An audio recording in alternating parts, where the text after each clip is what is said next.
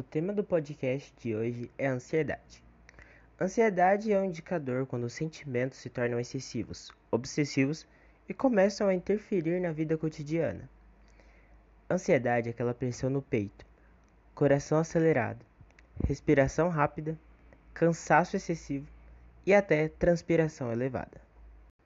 Para fazer o autotratamento, é recomendado praticar atividades físicas, fazer uma dieta saudável, ter um sono regular e exercícios de relaxamento.